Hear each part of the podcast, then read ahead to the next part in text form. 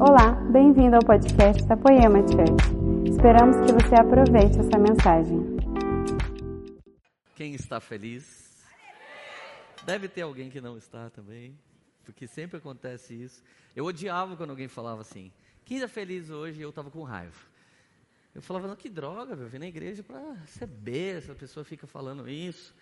Mas por que, que eu tinha esse sentimento? Porque eu era meio mimimi church, né, gente? Quem nunca, né?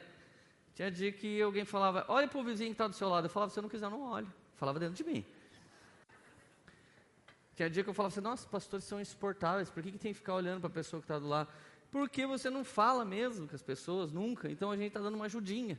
Talvez você, meninão, que nunca consegue chegar na garota, a gente está ajudando você nesse dia, você vai conseguir falar sem perder a voz, estilo Bob Esponja, sabe? Então, mas de verdade, ninguém é culpado, né, das coisas que a gente está passando, de alguma coisa que acontece dentro da gente, mas às vezes a gente acha que a culpa é de todo mundo, não é verdade? Ou só acontece comigo? Agora, eu eu estou muito feliz, muito feliz, porque quarta-feira, meu neném, se Deus quiser, vai vir para o meu colinho, amém? Então ore pela Érica, tadinha, ela tá que nem um elefantinho da Sica, está caída lá em casa, não levanta de jeito nenhum. Desde ontem ela não sai da cama, a gente já transportou ela para o quarto da radaça.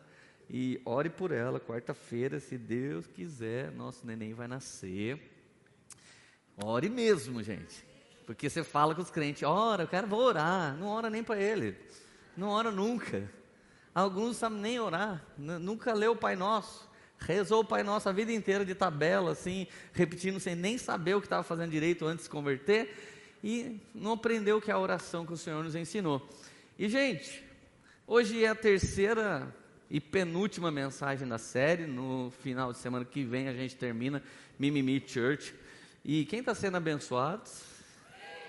Quem está largando a mão de ser um mimimi aí? O resto que não ergueu a mão ainda é. Não sei. Teve gente que estava até assim, olhando para mim a hora que eu estava falando. Ô, meus amigos, essa série tem dado muito testemunho. Fui viajar esses dias, pregar em algum lugar.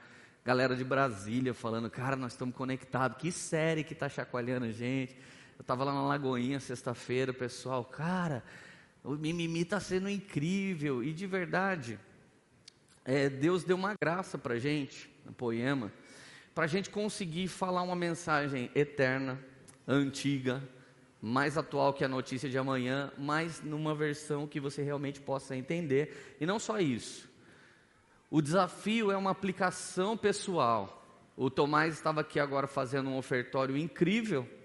E o que você talvez não saiba é que duas semanas atrás o caminhão que ele dirige foi moído inteirinho por uma carreta. Só sobrou um lugar, o lugar onde o Tomás estava. E o Tomás está solteiro e a gente não quer que você fique viúva, irmã, que não chega nele, você fique viúva antes de, de casar com o Tomás. Então, ele, ele subiu aqui falando de dízimos, falando de oferta, falando de primícias. E talvez você olhou e falou: oh, que bonitinho, rapazinho falando, né? Misericórdia, esses dias ele mandou uma, ele manda uma foto, seis horas da manhã, o caminhão acabado. O que aconteceu, Tomás? Cara, eu estava aí dentro, eu falei, mano, mas onde você está? Eu estou no hospital, já estou bem. Só quebrei um negócio aqui, outro ali, outro ali, outro ali, mas já está bem. Quebrou um pedaço das duas canelas dele, ele diminuiu assim, mais ou menos um palmo.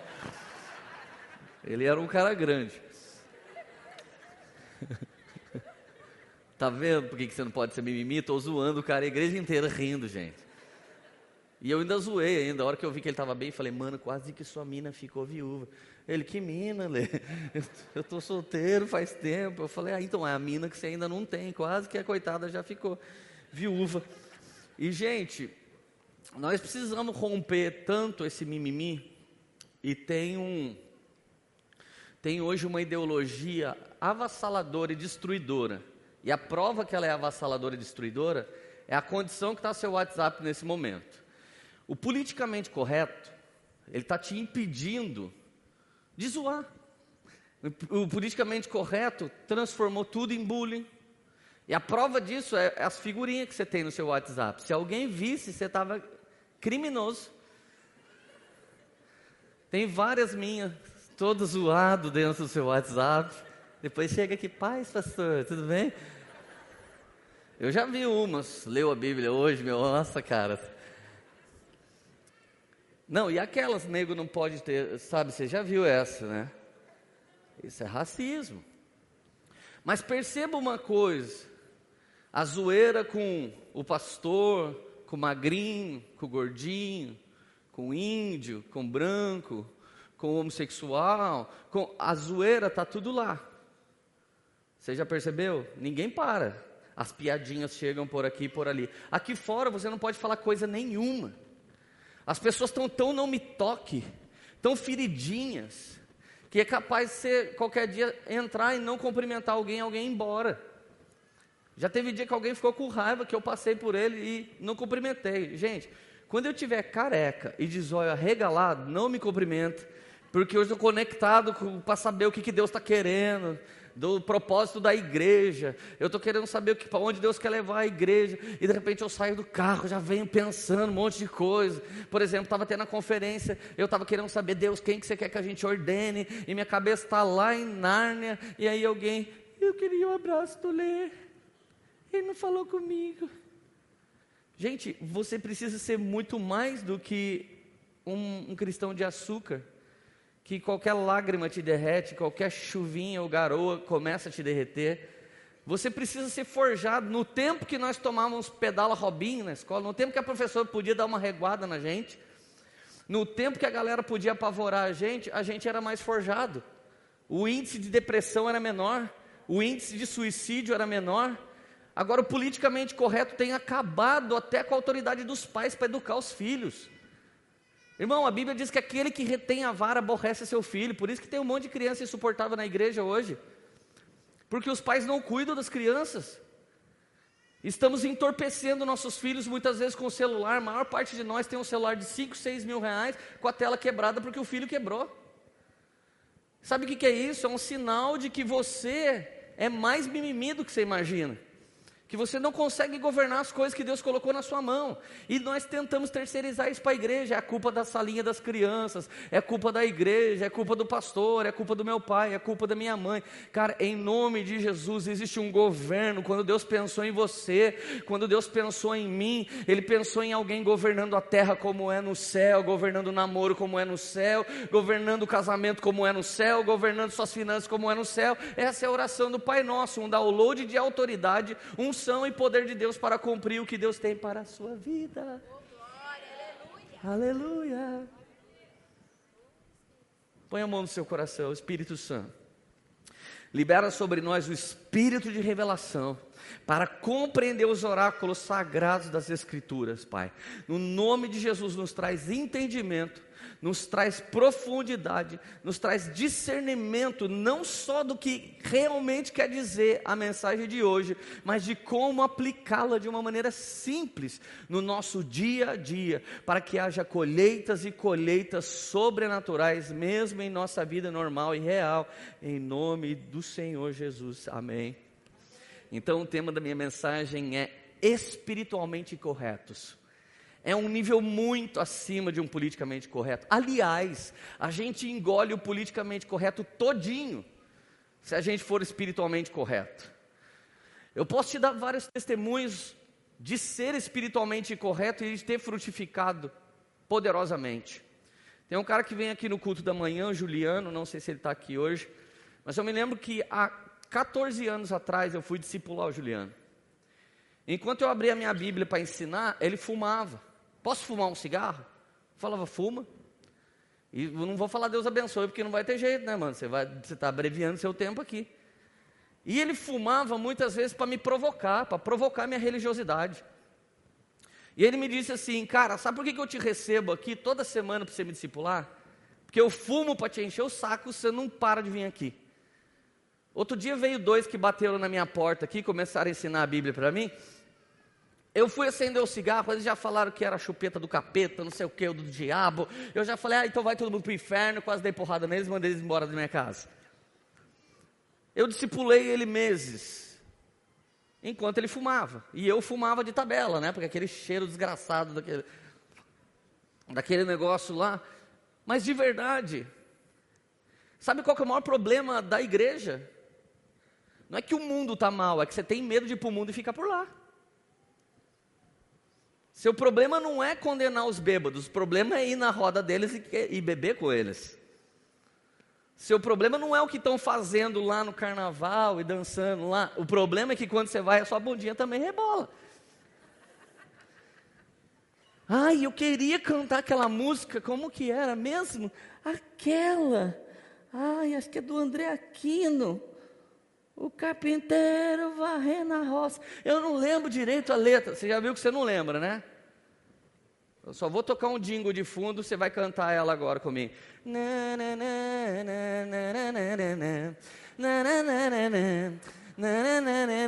Todo mundo lembra, não lembrou? Filho, fica tranquilo, isso é da natureza adâmica. Parece que para lembrar uma canção daquelas que te conecta com Deus, você precisa fazer esforço. Gente, outro dia eu dentro do carro, recebendo pastores de fora, eu entro no carro assim, hoje é festa lá. Eles olharam para mim e eu falei, brincadeira. Mas não era brincadeira. Essa droga estava em alguma área da minha vida, não dominada por mim. Talvez naquele lugar onde as setas inflamadas do maligno penetram profundamente. Eu sei que eu estava cantando essa droga. Gente, eu odeio funk, eu odeio essa música. Mas talvez seja por isso que ela ficou dentro de mim. Agora deixa eu te dizer, você é maduro o suficiente para estar no meio de um mundo pecador, corrompido e depravado e ser como estrelas que reflete a luz de Jesus aqui na terra? Eis a questão. Então, às vezes, nós apontamos o mundo, condenamos o mundo, porque morremos de vontade de estar lá no mundo. E você vai ser alguém espiritualmente correto quando você for como um submarino. O submarino ele sai aqui da terra. Algum dia ele esteve em terra, foi colocado na água. E para ele começar a operação, a, a escotilha dele tem que estar tá para fora da água. Então entra seres humanos que respiram, comem, bebem, respiram oxigênio e não tiram oxigênio da água. Eles entram dentro do submarino, ele fecha e ele desce. Ele não come peixe, ele não come alga, ele não bebe água salgada, ele, mas ele faz toda uma expedição ou missão no fundo do mar. Assim é você. Você tem um chamado de forasteiro em terra estranha. Você não é daqui, você veio do céu e o céu vai vir te buscar muito em breve. Por isso que você não se contenta com a mente caída, com o que tem acontecido nos dias de hoje, mas olhar para as pessoas e condená-las por suas limitações, não compreender alguém que fuma, alguém que bebe, alguém que xinga, alguém que fala palavrão. Gente, a gente fala palavrão evangélico. A gente fala a palavra no evangelho, tem dia que você quer xingar o seu filho e você fala, ô oh, benção, vem aqui. O Espírito de Deus já sabe que esse palavrão evangélico saiu do seu espírito. Se você está passando na rua, sua vizinha está lavando o carro com aquele short no útero, aí você olha e fala, sim, sangue de Jesus. Você já sabe que você já disse no seu espírito. E não adianta travestir pensamentos de condenação com palavras de bênção. Isso não muda o peso espiritual diante de Deus. É até por isso que chamar Deus de você o Senhor não tem nada a ver. O que tem a ver é a intenção do coração. Alguém chama de você com desprezo, alguém chama de Senhor por religiosidade, e Deus sabe disso. Nós estamos num mundo que quer calcular: isso pode, isso não pode, isso deve, isso não deve. É muito mimimi, gente. É muita chatice, é muita insuportabilidade. Agora eu não estou falando de ninguém, eu estou falando de mim de você. Não seja mais um idiota na igreja. Então abre a sua Bíblia onde você achar mais legal e vamos ler Romanos 14. Gente, a gente só precisa desse capítulo. Não erga a mão. Quem nunca leu e nunca meditou em Romanos 14?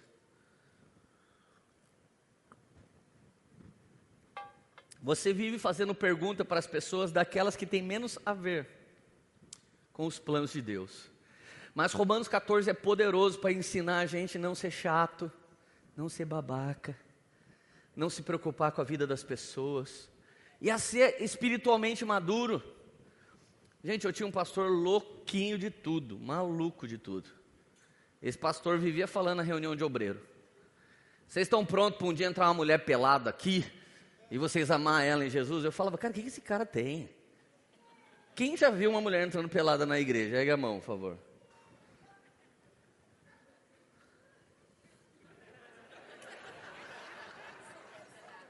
O cara vinha na reunião de obreiro. Toda vez, sabe aqueles caras que parece que esquece que já disse isso? Ou não tem uma nova ideia, sempre fala a mesma? Tipo eu falando, vocês estão felizes, era esse cara falando, vocês estão prontos, obreiros? Para um dia uma mulher tá pelada aqui. Eu falava, cara, não é possível, velho. O que, que esse cara tem com mulher pelada? Escuta isso, irmão. Não mexe com o seu pastor, ainda que ele tenha cara de louco como eu, não mexe com esses caras. Um dia eu estou de boa lá na igreja. A hora que eu olho para o lado, eu era o obreiro da porta. Aqui se chama staff, mais bonito o nome, né? Aquele sorri e dá um lá, tinha que fazer cara de bravo. Eu estava lá na porta, de boa, parecia segurança da estrutura, lembra? Eu, desse tamanho aqui, né? Junior. Eu estava. eu estava na porta assim. Cara, quando eu olho para o lado, de rabo de olho, eu vi uma mulher entrando pelada. A mina entrando assim já. Eu olhei assim, falei, sangue de Jesus. Tirei o paletó, já fui de lado, cobri ela. Já levei ela rapidinho para o meio lá do, do círculo de oração das irmãs. Falei, irmãs, tira a brusa todo mundo e joga em cima dela, porque a mulher que o pastor tanto profetizou acabou de chegar. Irmão, você pensa o temor. Você acha que eu olhei para ela? Ui, aleluia. Você é... Não, porque tem gente que dá glória a Deus até pelo pecado, né, gente? É uma nova versão de cristão. Cristãos cheios da graça, aleluia. E aí você. É cheio de graça, né? Gente, eu cobri aquela mulher com o maior temor. Ela estava louca de ácido, ela estava pira mais louca que o Batman. E ela foi perdendo a roupa pela rua, e quando ela entrou lá, nós oramos por ela, as irmãs deram banho gelado nela, daqui a pouco aquela moça voltou ao normal, nós internamos ela numa casa de recuperação. Você está pronto para olhar para coisas que a sua mente não consegue calcular instantaneamente e com maturidade espiritual, e com temor e tremor, agir como Jesus agiria? Eu quero dizer para você que existe um nível de maturidade para eu e para você não ficar reclamando das coisas. E de verdade, essa mensagem, ela pode te tornar agradável a Deus e aprovado pelos homens. Isso é sucesso espiritual e sucesso físico. Isso é sucesso no mundo espiritual, mas também é sucesso no casamento, mas também é sucesso na família, mas também é sucesso no business, mas também é sucesso no empreendedorismo, mas também é sucesso na sua empresa. Se você é aprovado pelos homens, todo mundo te quer. Se você é agradável a Deus, você é amigo de Deus. Então, olha o que a Bíblia diz em Romanos 14. Não, opa, eu estou em João 14. Romanos 14. Abriu aí? Aceitem o que é fraco na fé, sem discutir assuntos controversos. Então, a partir de hoje, você não fala mais de tatuagem, você não fala mais de música do mundo, você não fala mais de novela, você não fala mais de horóscopo, você não fala mais de nada. Beleza? Esquece isso e deixa o Espírito Santo trabalhar dentro das pessoas e convencer as pessoas do que, ela, que ele tem que convencer. Quando tiver um post com essas porcarias, você não dá like, você não comenta, você não fala, você não reposta e não mande aquela corrente no WhatsApp para as pessoas, que se elas não mandar para 10 pessoas vão morrer, porque isso aí é, é a simpatia mais ridícula que existe. Verso 2: Um crê que pode se comer de tudo, já o outro, cuja fé é fraca, come apenas alimentos vegetais. Gente, antigamente nós tínhamos os vegetarianos. E a gente sempre teve os carnívoros. Agora tem uma raça de vegano que quer queimar açougue, quer fechar as carnes angus e quer declarar que os animais são como eles. Espera aí, animal é criatura, você é governante. Você não é igual ao animal. Todas as coisas da terra foram feitas para o homem. Agora está escrito o que aqui? Quem é fraco na fé acha que só pode comer legume. Mas não é para discutir sobre isso. Se você é forte, irmão, faça o seu churrasco. Olha o que eu fiz um dia. Era aquele dia santo católico, eu não sei qual é. E como eu não sou católico, eu não sou obrigado a saber que naquele dia não pode fazer churrasco. Eu fiz um holocausto, não fiz o churrasco. Eu fiz o churrasco que a fumaça foi na rua inteira. Eu ainda tive a moral de pegar carne, colocar num prato e bater na casa dos vizinhos e oferecer para eles. Todo mundo ficou me odiando na rua.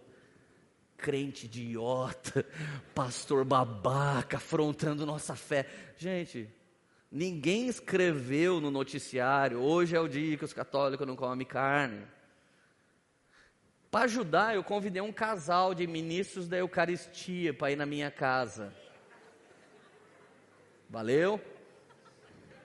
Sabe aquele dia que você está com azar? Um casal de ministros da Eucaristia. Eles são semi-padres. Eles têm autoridade para te dar o corpo de Cristo na hora da comunhão. E eu falando para eles: vocês não querem uma carninha? Ó, oh, suculência! Olha o marmoreio. Eles olhando para minha cara assim: não, Leandro. E nesse dia eu falei, gente, o mundo tá, o dia está cinza, as pessoas estão estranhas, ninguém quer churrasco.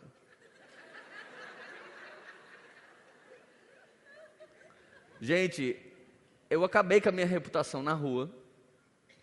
Eu acabei com o meu rolê com os meus amigos ministros de Eucaristia. Mas aqui diz assim: um crê que pode comer de tudo, já o outro, que a fé é fraca, diz que pode comer só vegetais. Aquele que come de tudo não deve desprezar o que não come. E aquele que não come de tudo não deve condenar aquele que come, pois Deus o aceitou. E agora? Tanto o pastor Lele quanto os ministros da Eucaristia são aceitos pelo Senhor. Tanto eles que naquele dia estavam fazendo um voto e eles estavam fazendo a coisa certa. Porque se a doutrina que eles seguem decretou que aquele dia é um dia de voto, não é dia de negociar. É como a palavra de Deus. Se diz que é a hora da oferta, por que, que você não levantou? Cara, você tem que concordar com tudo que a Bíblia diz. Eles estavam honrando o Senhor, e os meus vizinhos também estavam honrando o Senhor, e eu também estava honrando o Senhor, eu estava, eu estava fazendo um holocausto.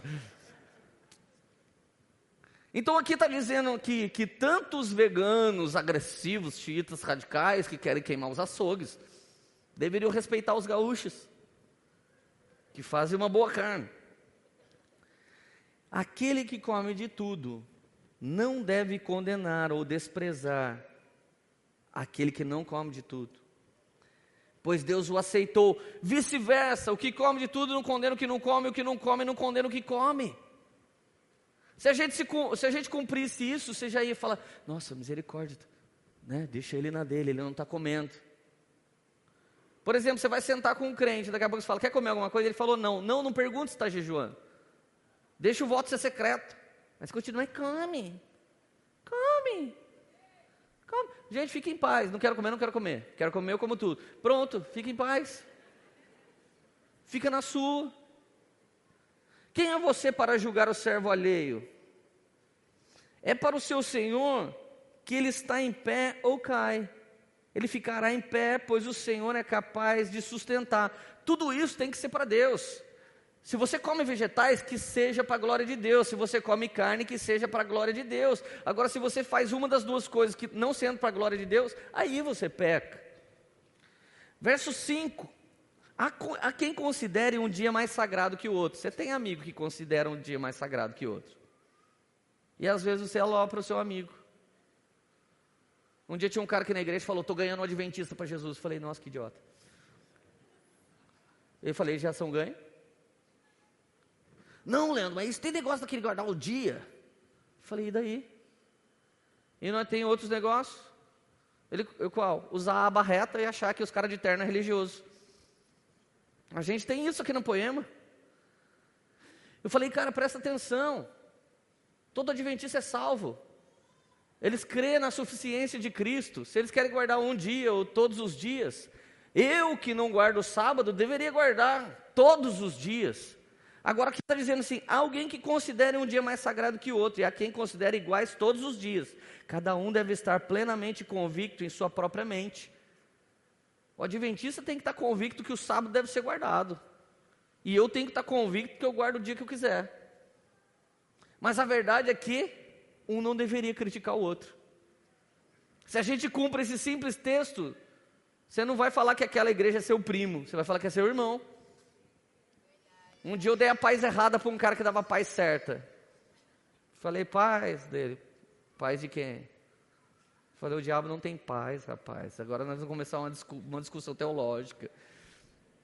Não, não, Leandro, nós não somos irmão. Irmão é quem congrega na minha igreja. Você é primo.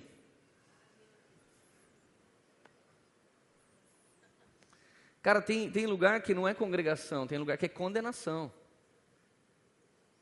Tem lugar que vai travar a sua religiosidade, você vai se tornar alguém insuportável. Quantos de vocês, quando se converteram, abandonaram sua família? Sua família sente saudade de você. Agora eu não posso tocar no anátema. Você sabe que a roda dos escarnecedores ela está em Salmo 1. E você sabe que Jesus chegando na roda e transformando a roda numa roda gloriosa é nova aliança. Você devia ser um agente de transformação em qualquer roda. Se você tivesse essa autoridade, você não teria medo de sentar em roda nenhuma. Isso é ter uma autoridade espiritual sobre a sua vida. Aquele que considera um dia como especial para o Senhor, assim o faz. Aquele que come carne come para o Senhor, pois dá graças a Deus. E aquele que se abstém para o Senhor, se abstém e dá graças a Deus. Pois nenhum de nós vive apenas para si, nenhum de nós morre apenas para si. Se vivemos, vivemos no Senhor. Se morremos, morremos para o Senhor. Assim quer vivamos ou quer morramos, pertencemos ao Senhor. Saiba de uma coisa, cara, você que é jovem, fala, eu vou fazer tatu. A tatu não é só sua, cara. Essa decisão não é só sua. Você influencia a sua casa inteira. Você imagina sua vozinha morrendo do coração, porque agora ela pensa que você. Ela pensa a mesma coisa que o Dória pensa de muro grafitado. O João Dória acha que é coisa de delinquente, a sua avó também. Só que a diferença é que o João Dória, ele não é seu parente. E a sua avó tem que ser honrada. Ah, eu sou forte na fé, acho que posso, mas ela é fraca na fé e se escandaliza. Quando você decide fazer uma coisa da sua vida, você está interferindo na vida de todo mundo. Imagina uma cena, você decide se matar, então você vai para a sacada do seu prédio. Naquele momento, seu filho, sua filha aparece na hora que você está se jogando. Vai ser, uma treme, vai ser um tremendo de um egoísmo, mas a verdade é que eles querem matar a dor. Eu sei, eu já tentei suicídio. Quem tenta suicídio não quer se matar, quer matar a dor. Quer matar o que está matando ele. Mas a verdade é que, quando você tem a, a coragem de fazer um negócio desse, você deixou alguém numa dependência emocional brusca daquele momento. Então a verdade é que nem o que você decide falar, dizer ou fazer tem a ver só com você. Quando você que está vindo aqui na Poema decide, não está nem aí no mundo, sabe o que as pessoas falam? É a igreja daquele pastor. É por isso que eu não vou lá. Você já parou para pensar que são 12 anos pregando o evangelho para que você venha aqui só dê uma mancada e alguém fala aí, por isso que eu não vou na poema. Nós sofremos porque você não se encontra. E é por isso que todo domingo nossa luta é para que você tenha um verdadeiro encontro real com Jesus, porque porque nós somos um corpo, a gente não quer ir sem você. Você está feliz ainda? Se vivemos, vivemos para o Senhor. Olha o verso 9: Por essa razão, morreu e voltou a viver para ser Senhor de vivos e de mortos. Repete comigo: Ele é Senhor dos vivos e dos mortos. Ele é Senhor de quem nem está convertido ainda, irmão, porque um dia todo joelho se dobrará e toda língua confessará. Então você não pode condenar ninguém.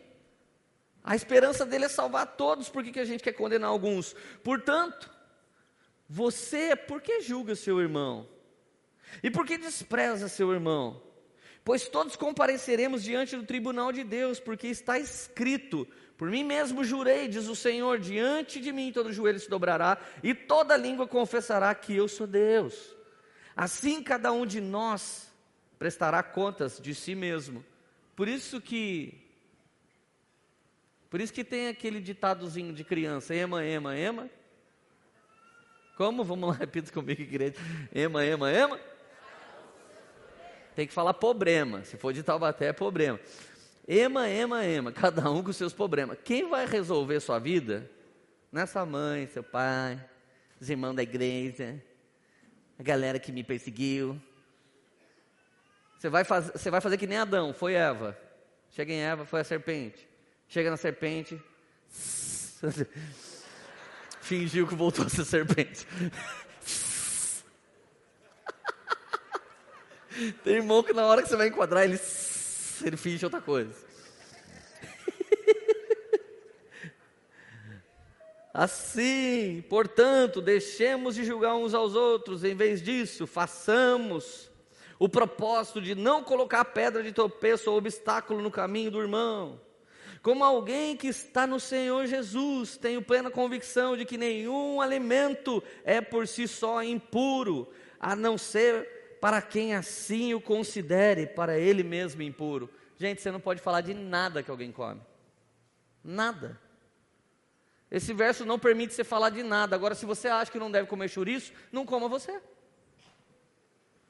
Ai, mas é que é sangue. Eu já vi outro texto que fala do sangue. Então não come você. Alguém vai pegar esse verso e vai interpretar que pode comer tudo. Mas os judeus não comem, né? Mas você nasceu tremembé, filho. Eu nasci tremembé. Como alguém. Qual verso que eu parei?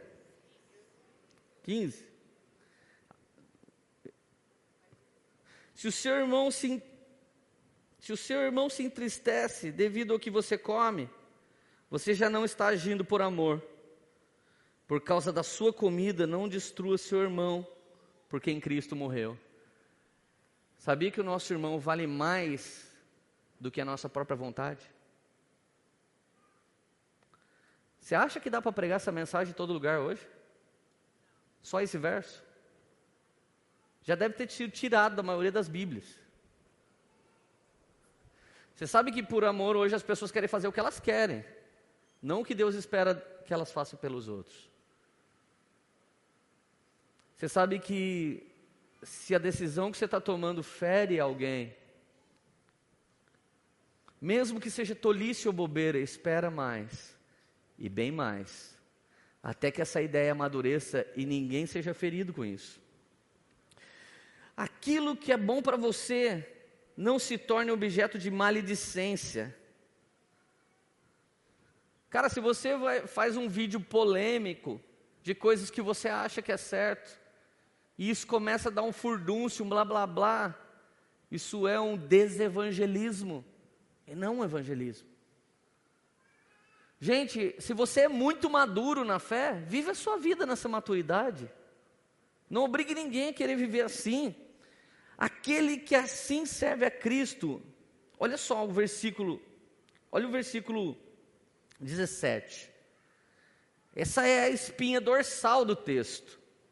O reino de Deus não é comida nem bebida, mas justiça, paz e alegria no Espírito Santo.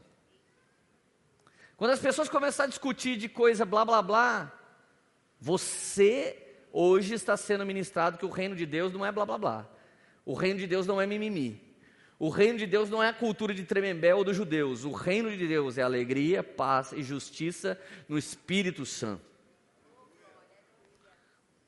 Outro dia, uma, uma, uma igreja disse que ia pagar nossos custos, enfim. E o Renan, que faz minha agenda, ele me ligou e falou: Cara, a igreja deu balão na gente. Eles não vão mais dar o dinheiro que eles falaram que ia dar.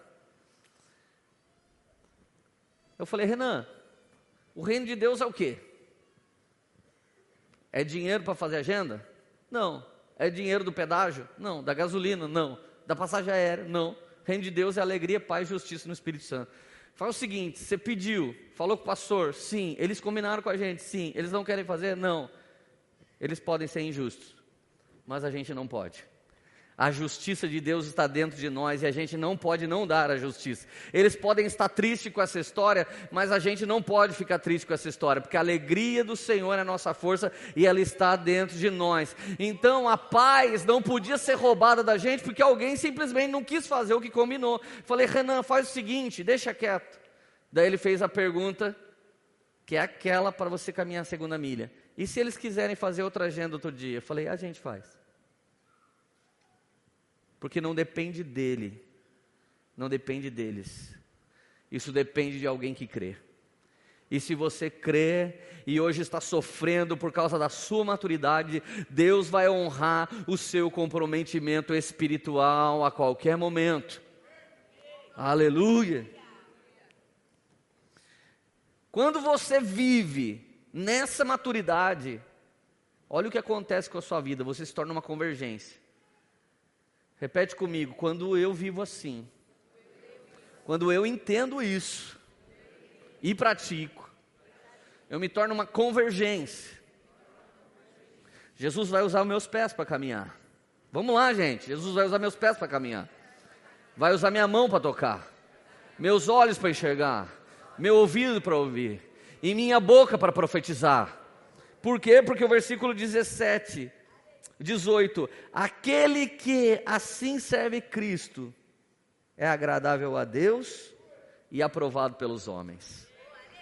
Todo mundo está atrás de você para ver alguém que tem o governo de si mesmo.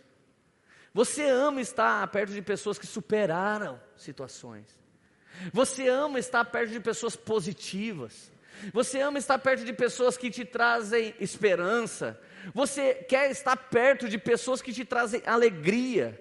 Você sempre quer estar na roda que te traz paz, que excede todo entendimento. Quem são esses agentes? Quem são essas pessoas? São os espiritualmente corretos. Nenhum politicamente correto vai se frustrar com a gente. Você sabe que a lei falava que quem tocasse num caixão ficava impuro por dias. Mas quando Jesus veio, ele tocou no caixão e o morto ressuscitava. E alguns de nós estão tá preocupados ainda em não tocar no caixão.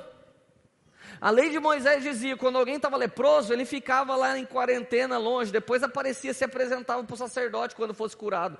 Quando que você acha que alguém se apresentou? Jamais. Não tinha cura naquele tempo. Mas de repente Jesus começa a escandalizar. Ele começa a tocar o leproso. E o leproso começa a aparecer. Por isso que ele fala para o cego, por isso que ele fala para o leproso. Agora pegue uma oferta, se apresenta para o sacerdote, como diz a lei de Moisés. E aí os caras que eram leprosos, cego, os caras que eram destruídos, apareciam e falavam: Agora eu sou santificado, agora eu sou transformado, agora eu fui tocado pela glória de Jesus. E alguém falava: Mas que explicação é essa? Por quê? Porque a roda dos escarnecedores é uma cultura judaica. Você não pode gastar o seu tempo lá. Mas Jesus foi na casa de Zaqueu, Jesus restaurou Bartimeu, Jesus Jesus esteve com Madalena, Jesus esteve com gregos e troianos, Jesus esteve com gente santa, com gente perdida. Quando você é maduro em Cristo, a santidade do outro ou o satanismo dele não te afeta, porque Jesus é a luz do mundo e é maior o que habita em você do que aquilo que está no mundo. Você precisa ser maduro a ponto do seu olhar ser puro, da sua voz ser pura, do seu abraço ser santo, e você é um agente de transformação, não os outros. Cara, eu não espero nada do Bolsonaro, apesar de orar pela vida dele. E eu não espero nada nem de vocês. Eu espero ser cheio do Espírito Santo. E apesar de mim, que Ele possa fazer suas coisas santas e maravilhosas por meio da minha vida. Apesar de mim. Me conheço mais do que vocês. Olha o versículo 18. Aquele, guarda isso no seu coração, que assim serve a Cristo, é agradável a Deus e aprovado pelos homens. Que assim como o verso anterior que entende que o reino de Deus é alegria, paz e justiça no Espírito Santo. Não destrua a obra de Deus por causa da comida. Verso 20. Vamos 19. Por isso, esforcemos-nos em promover tudo quanto conduz à paz e edificação mútua. Está aqui uma busca que vai trazer satisfação para você. Queira sempre estabelecer paz mútua. Diversas vezes eu desço da plataforma, alguém vem reclamar de alguém aqui da igreja. Seja ele um pastor, um líder, Seja a minha esposa, meu pai, minha mãe, porque quando vai reclamar de mim, eles vão reclamar para outro. Então, para mim, reclamo de todo mundo. A minha vida é promover paz mútua. É falar para o cara quem é essa pessoa que ele teve um problema. Quantas vezes alguém falou, pô, fulano de tal é meio grosseiro. Cara, você sabe o que esse cara já passou na vida? Não. Sabe qual é a história dele quando ele chegou na poema? Não sei, pastor. Então eu conto a história, o cara sai dali com vontade de pedir perdão, ao invés de reclamar. O que é isso, gente? É em todo tempo estar me esforçando para produzir paz mútua e edificação de todas as pessoas. Chegou uma notícia em você, ai, eu ouvi falar. Chegou essa notícia em você, tem a ver com você? Não. Você resolve? Não. Então você é aeroporto de fofoca. Se você pegar um taco de beisebol e devolver isso aí, que nem a bolinha que foi atirada para você, esse diabo vai parar lá no raio que o parta. Ele vai sumir de perto de você. As pessoas vão parar de chamar você para ficar fazendo fofoca. Mas às vezes a gente vai no Fuxico Gospel. Gente, você acha que deveria existir um site com esse nome? Não condiz com a Bíblia, eu estou falando sério. Eu sei disso porque às vezes alguém comenta, mas se depender de mim, isso vai falir e vai morrer de fome. Porque não existe fofoca santa. Não deveria existir esse tipo de coisa. Se você segue, você deveria parar de seguir. Você não deveria estar lendo sobre isso. Você deveria estar gastando o seu tempo com as sagradas letras. E o Espírito de Deus ia estar inundando o seu interior com rios de águas vivas. Então não destrua a obra de Deus por causa de comida ou por causa de qualquer tipo de alimento. Todo alimento é puro. Mas é errado comer qualquer coisa que faça os outros tropeçarem. Gente, é errado você fazer coisas que faz os outros tropeçar. Se você vai fazer alguma coisa por sua maturidade, faça na sua. Se você é forte, maduro na fé e sabe que isso aí não é errado nem pecado, faz. Mas não fica anunciando isso como uma cultura fortalecedora de uma geração. Tem irmão que vai caminhar a vida toda com a gente que é fraquinho.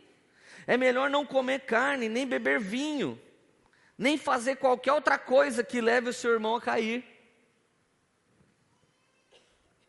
Assim seja qual for o seu modo de crer a respeito dessas coisas, que isso permaneça entre você e Deus. Feliz é o homem que não se condena naquilo que aprova, Cara, esse verso é uma das interpretações pessoais mais monstruosas da Bíblia. Esse verso que eu acabei de ler está dizendo assim: ai daquele que se escandaliza naquilo que aprova. Você pode repetir isso comigo? Ai daquele que se escandaliza naquilo que ele mesmo aprova. Vou dar um exemplo simples. Você que é mulher, e as mulheres são bem mais formosas que os homens. Pelo menos eu acho. Os homens não têm por que ficar com os decotes e mostrando seu corpo. Como a moda feminina acaba permitindo e até aguçando que isso aconteça. Então, se você usa alguma roupa, irmã, e você não se condena com isso, você pode continuar fazendo. Porque de verdade os homens é que não tinham que estar olhando para você. Se eles fossem santos, eles não deviam estar fazendo isso. Eu me lembro que um dia um cara falou, Leandro, qualquer dia você tem que falar na poema que as mulheres têm que se vestir melhor, porque misericórdia. Eu falei, cara, arranca seu olho, é melhor entrar no reino do céu sem ele, do que com ele sair para o inferno. Senta na primeira cadeira, só vê o pastor. Ah, mas tem mulher que toca no louvor, fecha o olho e adora. Mas deixa eu te dizer uma coisa: se você é mulher e você usa uma roupa, e o Espírito Santo já falou dentro de você, não é legal você ficar usando isso. O versículo está se cumprindo em você. Aí daquele que se escandaliza naquilo que aprova, por dentro você está escandalizado, mas por fora você está fingindo que pode. Então você que faz alguma prática e você fala, não tem nada a ver isso que eu faço, mas Deus fala dentro de você assim: faz isso não. Você está se escandalizando, sendo reprovado naquilo que você diz da boca para fora para todo mundo que você aprova. Tá vendo como agora existe uma coisa entre Deus e você? Isso aqui não é doutrina. O Tomás um dia chegou para mim e falou assim: tirei meu alargador. Ele tinha um de 5 milímetros, mais ou menos, 5, 6. 5? 6. Tomás tinha um alargador top, sinistro. Ele chegou assim, lê, o Espírito Santo mandou tirar. É quase que eu falei: não tira, não, mano. É muito legal. Se eu não fosse pastor, eu fazia. Eu até tive, mas só que um dia uma família foi embora da igreja porque eu tinha. Porque se eles eram pequeninos na fé, a Bíblia está dizendo em Romanos 14 que eles não deviam criticar meu brinco, mas por amor a outros débeis, assim eu não uso. Se eu acho que é isso, eu faço por amor. Eu meu, não tenho brinco aqui. E eu faço isso por amor. Para mim, isso é ridículo. Mas por amar a igreja de Jesus, eu não faço. Mas o Tomás falou, o Espírito de Deus falou comigo. Só que tem uns irmãos aqui que usam e o Espírito de Deus não falou nada com os caras. Imagina o Tomás agora começar a perseguir. É, vai usando aí, desviado. Você vai transferir para os outros uma coisa que Deus pediu para você? Tem um monte de pai e mãe que desviou filho, obrigando o filho a usar a roupa que o Espírito de Deus pediu para eles usar. Tem criança que nasce com um voto que o pai fez para ele cumprir. Um dia eu vi uma menina que parecia enrolados, sabe? Rapunzel. A menina tinha o cabelo daqui lá na Vila Rica, na, na Estiva. Eu olhei assim e falei, nossa, brinquei, né, para quebrar o gelo. É a menininha do desenho? Aí um brutamonte falou, não, eu fiz um voto. Essa menina quase morreu no ventre da mãe, eu fiz um voto. Falei, o irmão fez um voto para os outros cumprir? Vota ele. O cabelo dele ia chegar lá em cima, não baixava nunca o cabelo dele. Chega na glória o cabelo dele. Dá vontade de falar tudo isso, né, irmão? Mas por amor aos irmãos, e porque tem Romanos 14 aqui, o que, que nós faz? Nós não fala. Amém? Guarda para você ou manda lá no WhatsApp a minha fotinha.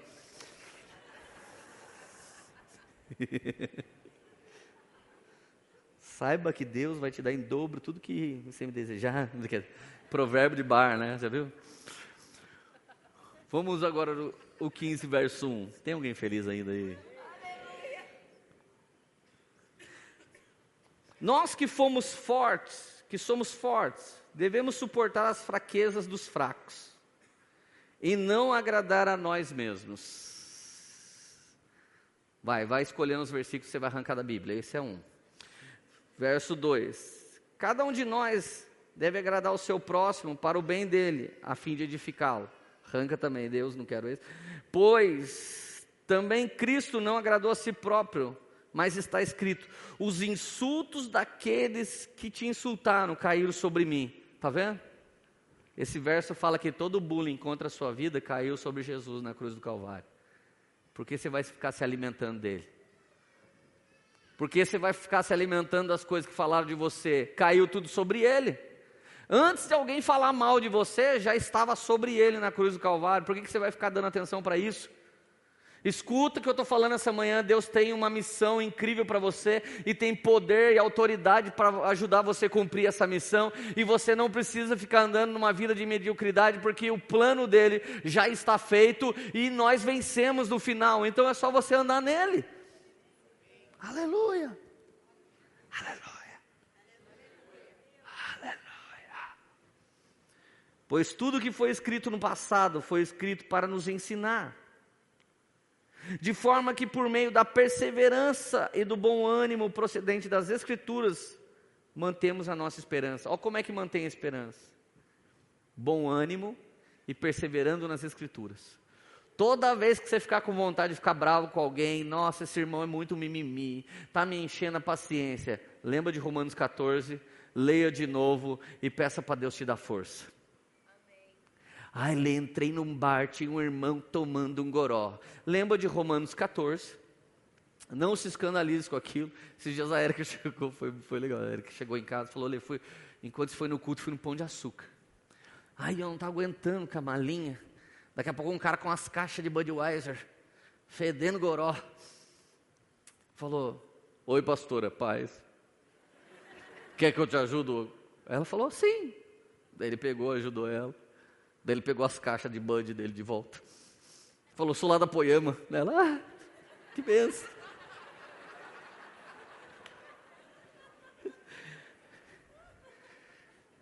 Se você consegue manter pessoas nessa situação, indo para a igreja, buscando a esperança de Jesus, a sua igreja é saudável e não é uma igreja que fica julgando, porque se o Filho te libertou, você é livre, você não tem nada com essas coisas. Mas se ele ainda não fez, aquele que começou a boa obra vai aperfeiçoá-la até o fim dos dias. E eu não quero nenhum religioso hipócrita nessa igreja, atrapalhando a grande obra, porque nós vamos ganhar essa cidade inteira e as nações para Jesus, com uma palavra de poder, com um abraço do Senhor e decretando sobre a vida deles que aquele que ainda é fraco se tornará forte nele, em nome de Jesus. Amém. Aleluia.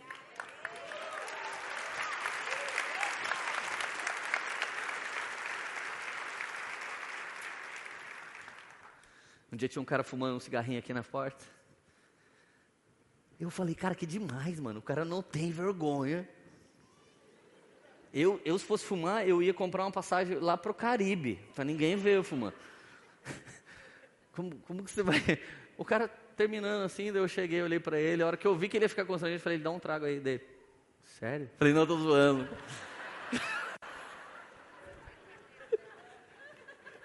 Ele falou, que susto, pastor. Eu falei, tá vendo? Você deve estar tá assustando as pessoas. Com essa sua fumadinha aqui também, tá vendo? Você pode ser carinhoso, gentil. Não um crente cavalo.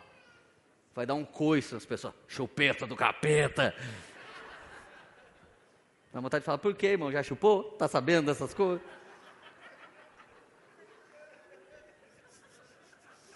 Não é muito mimimi, gente, para uma igreja só? Ah, que coisa chata. Sangue de Jesus tem poder, aleluia.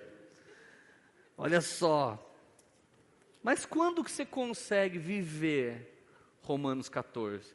Se você lê um versículo isolado, eu estou lendo verso por verso, gente, eu não montei essa mensagem, eu estou lendo verso por verso para sentir de Deus aqui junto com vocês. Vocês aprenderem o que é discipulado. Precisa aprender a sentar na presença do Espírito Santo, abrir um capítulo e ficar meditando e pedindo para Ele te ajudar a interpretar. Não consegue fazer isso? Compre uma Bíblia de estudo. Aplicação pessoal, plenitude, muitas outras que tem por aí. Depois você lê o rodapé, ela vai te ajudar. Mas Ninguém é professor melhor do que o Espírito Santo te ensinando, amém? Então, eu, se eu volto para o versículo 8 do capítulo 13, eu começo a entender em que contexto Paulo colocou. Paulo não está querendo dar vazão para quem não bebe, não bebe mesmo, para quem bebe, bebe mesmo. Paulo não está falando isso. Olha o que antecede o capítulo, versículo 8 de Romanos 13. Não devam nada a ninguém a não seu amor uns pelos outros, pois aquele que ama seu próximo tem cumprido a lei. Se você ama o próximo, você cumpre a lei. Cara, olha que sinistro, verso 9: Pois estes mandamentos, não adulterarás, não matarás, não furtarás, não cobiçarás, e qualquer outro mandamento, todos se resumem nesse preceito: ame o próximo como a si mesmo. O amor não pratica o mal contra o próximo, portanto, o amor é o cumprimento da lei. Gente, você não tem que ter a lei de Moisés, você só tem que amar. Quando que você não vai trair uma pessoa? Quando você pensar, cara, vou abusar dessa pessoa. Quando você não vai trair seu cônjuge? Quando você falar, cara, eu estou pegando o cônjuge de outra pessoa. Ah, mas está solteiro ainda. Mas alguém no, lá no Senhor já está decretado que ele tem alguém para a vida dele. Quando você faz isso com um solteiro, você está abusando emocionalmente e espiritualmente da vida dessa pessoa. Se você amar alguém, você pode até estar tá com vontade, mas você vai falar: Eu amo mais você em Jesus do que sinto toda essa vontade dentro de mim. É simples, coloque o fundamento do amor em primeiro lugar. Você gostaria de passar por isso? Não. Gostaria que alguém fizesse isso com você? Não. Então você não faz. Então olha só. O amor não pratica o mal contra o próximo, pois é o cumprimento da lei. Verso 11: Façam isso compreendendo o tempo em que vivemos. Chegou a hora de vocês despertarem do sono, porque agora a nossa salvação está mais próxima do que quando cremos. A noite está quase acabando, o dia logo vem, portanto, deixemos de lado as obras das trevas e revestimos-nos da armadura da luz. Comportemo-nos com decência como quem age na luz do dia, não com urgias e bebedeiras, não em imoralidade sexual e depravação, não em desavença e inveja, ao contrário, revista-se do Senhor Jesus Cristo e não fiquem premeditando como satisfazer os desejos da carne. A raiz de todo mimimi é o premeditar do como satisfazer aquilo que eu desejo. Essa é a base. Essa base traz orgulho, essa base traz ganância, essa base traz corrupção sobre você. Então, de verdade, isso é a mesma coisa que a mensagem do último domingo de série que eu fiz, Bootstrap. Se você pensa só em você e quer suprir só sua vida, então você vai negligenciar a vida de outros. Mas se você está preocupado em se dedicar, em amar, em catapultar as pessoas, você vai compreender a vida delas. Se liga, um dia eu, eu, eu saí da Poema, a gente estava lá atrás da Bomboia ainda. Nós tínhamos mais de 30 pessoas, menos de 40. Vamos comer um lanche na Santa Terezinha? A gente chegou lá na Praça da Santa Terezinha, gente, e eu tenho um problema sério com a vida do próximo. Se eu não nascesse de novo, eu ia ser fofoqueiro. Mas eu tenho um problema com a vida do próximo. Eu desci do meu carro, pô, tô arrumadinho, tênis bonito, camisa que eu ganhei. Desci do carro, vi dois noia no meio da gramado. Os caras se preparando para meter os querinhos numa pedra. Cara, passou num segundo na minha cabeça. Ter vivido aquela vida. Eu vivi aquela vida, não no crack, mas na cocaína e em outras coisas. Quando eu olhei aqueles caras, a Érica saindo do carro, a Radassa ainda era novinha, toda a nossa galerinha indo comer lanche. Eu falei, cara, que droga, por que, que eu não cuido da minha vida, né? Eu já atravessei a rua, fui entrando, os caras, o que, que é você, polícia? Falei, pior que a polícia.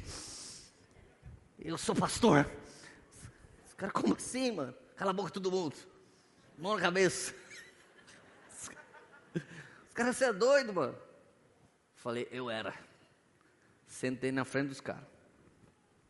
Na verdade, eu fiquei de coque. Os caras estavam de coque assim, preparando tudo. Eu fiquei também. Daí os caras, o que, você quer, mano? Falei, vocês. Quero vocês. Cara, mano, qual que é o seu problema? Eu falei, cara, tá vendo aquele carro? É meu. Tá vendo aquela família? É minha. Tá vendo aquela galera? É minha galera. Falei, teve um dia na vida que eu fiquei oito dias desandado.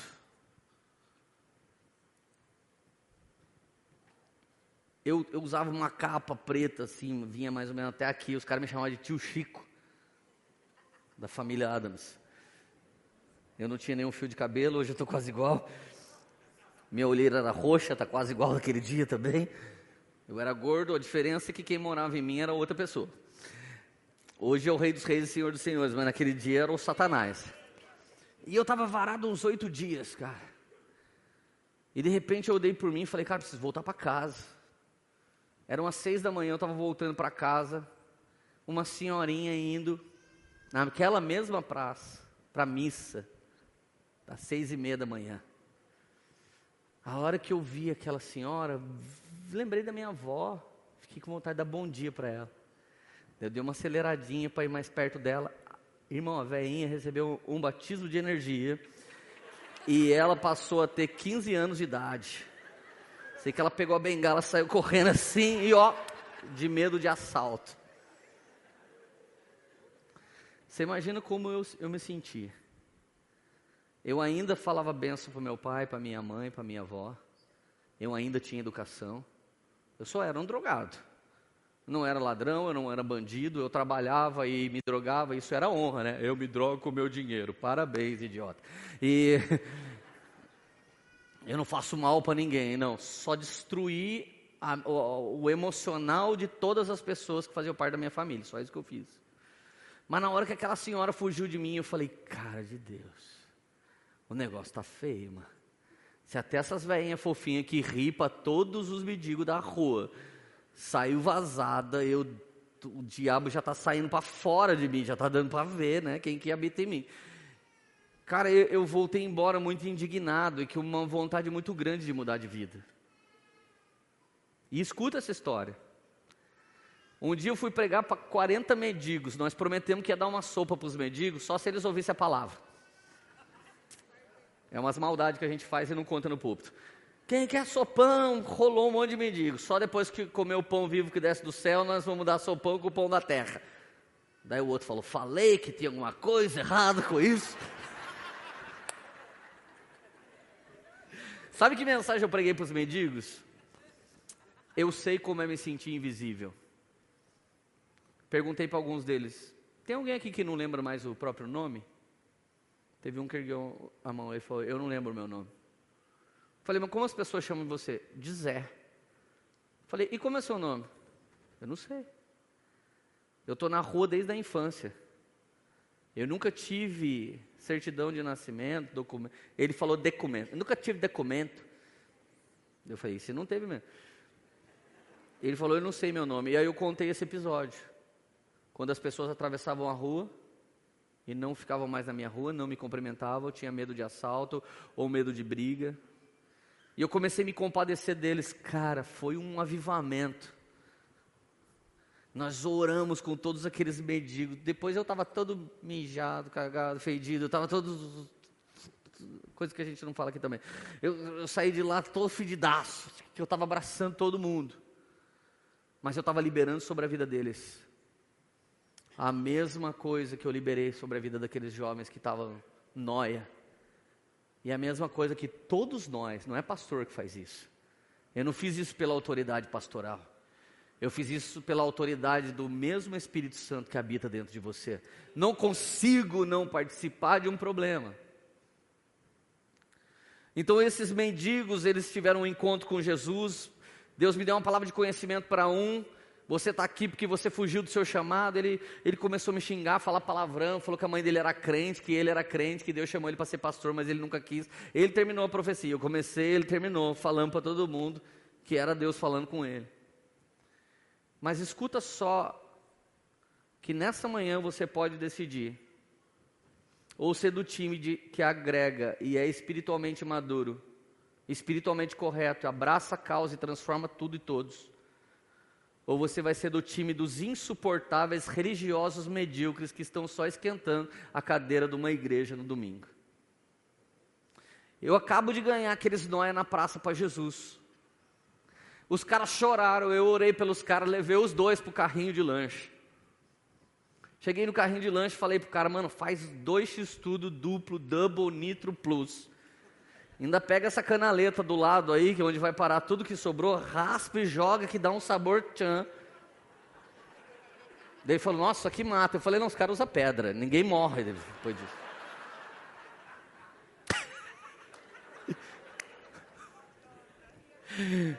Daí ele falou assim: É para eles que você vai dar o lanche?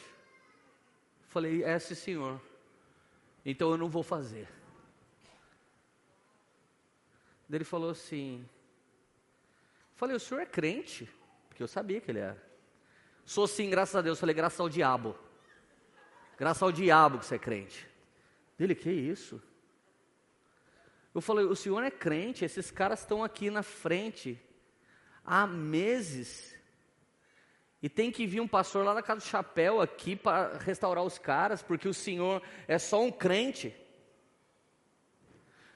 Eles são ladrões, eles ficam roubando aqui na rua. Eu falei, eu também era bandido, Senhor, até que um dia alguém me abraçou e me amou, e aquilo que aniquila o, as obras do diabo é o amor, porque se eu falar a língua dos homens e dos anjos e não tiver amor, não vai valer nada o dom de Deus que há em mim. Eu falei, Senhor, está entendendo? Eu quero lanche para eles agora. Ele falou, não vou fazer. Falei, galera, então ninguém vai comer aqui, vamos para o outro carrinho de lanche. Quando nós saímos, 30 e poucas pessoas pessoas para o outro carrinho de lanche, os meninos foram com a mão no olho chorando.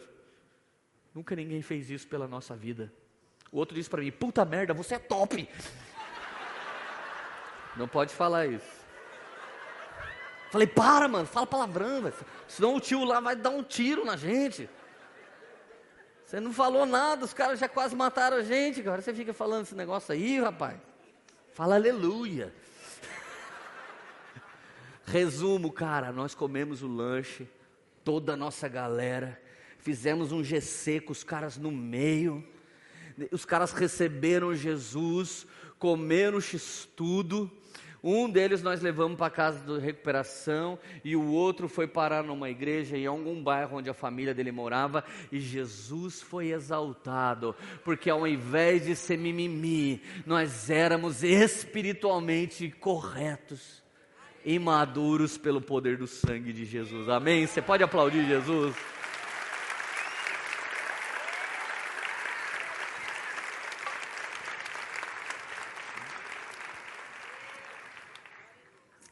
Essa é sua manhã, meu amigo. Ou você continua sendo seguidor do Fuxico Gospel, ou você continua andando embaixo das asas do Espírito Santo. Amém? Põe a mão no seu coração para parecer que está acabando.